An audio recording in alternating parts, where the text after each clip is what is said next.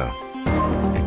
Alexandre Lemaire et Amblin Roche. Il est 5h14. Merci de nous choisir, de vous réveiller si tôt pour être avec nous sur Europe 1. C'est maintenant l'histoire dingue d'Anissa Haddadi. Alors Anissa, chacun sait qu'en ce moment vous nous annoncez beaucoup de nuages Trop ces derniers jours.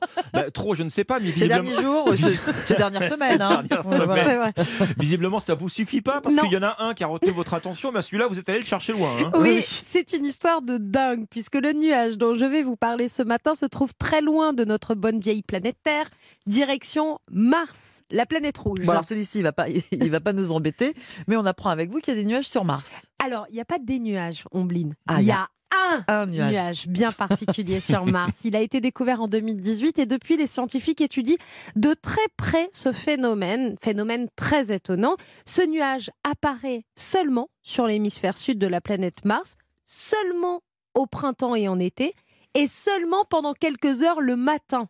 En revanche, C'est extrêmement précis. il mesure 1800 km de long. Ah Donc oui. c'est un sacré beau nuage. En fait, ce nuage, il a été découvert totalement par hasard par un astrophysicien espagnol qui était tranquillement en train d'observer les images de la caméra de la sonde Mars Express. Mm. Puis les images étaient troubles, c'était pas très net.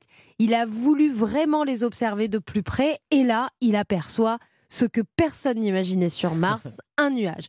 D'ailleurs, en remontant les archives, il se pourrait que ce nuage soit présent depuis les années 70, mais à l'époque, il n'était Mm. pas identifié comme un nuage. Ce nuage a même été baptisé. Il porte un nom. Le nuage allongé de l'Arisa Mons, en, joli. en référence au volcan du même nom, car le nuage se forme 45 km au-dessus du sommet du volcan martien. Voilà, il est 45 km au-dessus. Ah oui, alors c'est quoi ça C'est peut-être ça l'explication parce qu'il n'y a pas d'atmosphère, je crois, sur Mars. euh. Bah non. Alors l'explication, écoutez, elle est un peu compliquée parce que dans un article très récent, les scientifiques en sont arrivés à la conclusion que ce nuage se forme grâce à des vents puissants qui poussent l'humidité en altitude, d'où le volcan. Mhm. Le froid se condense et du coup, ça forme un nuage. Voilà comment ce nuage pourrait être formé. Mais, mais, mais les scientifiques ont encore du pain sur la planche parce que la queue du nuage pourrait bien contrarier cette hypothèse des vents violents.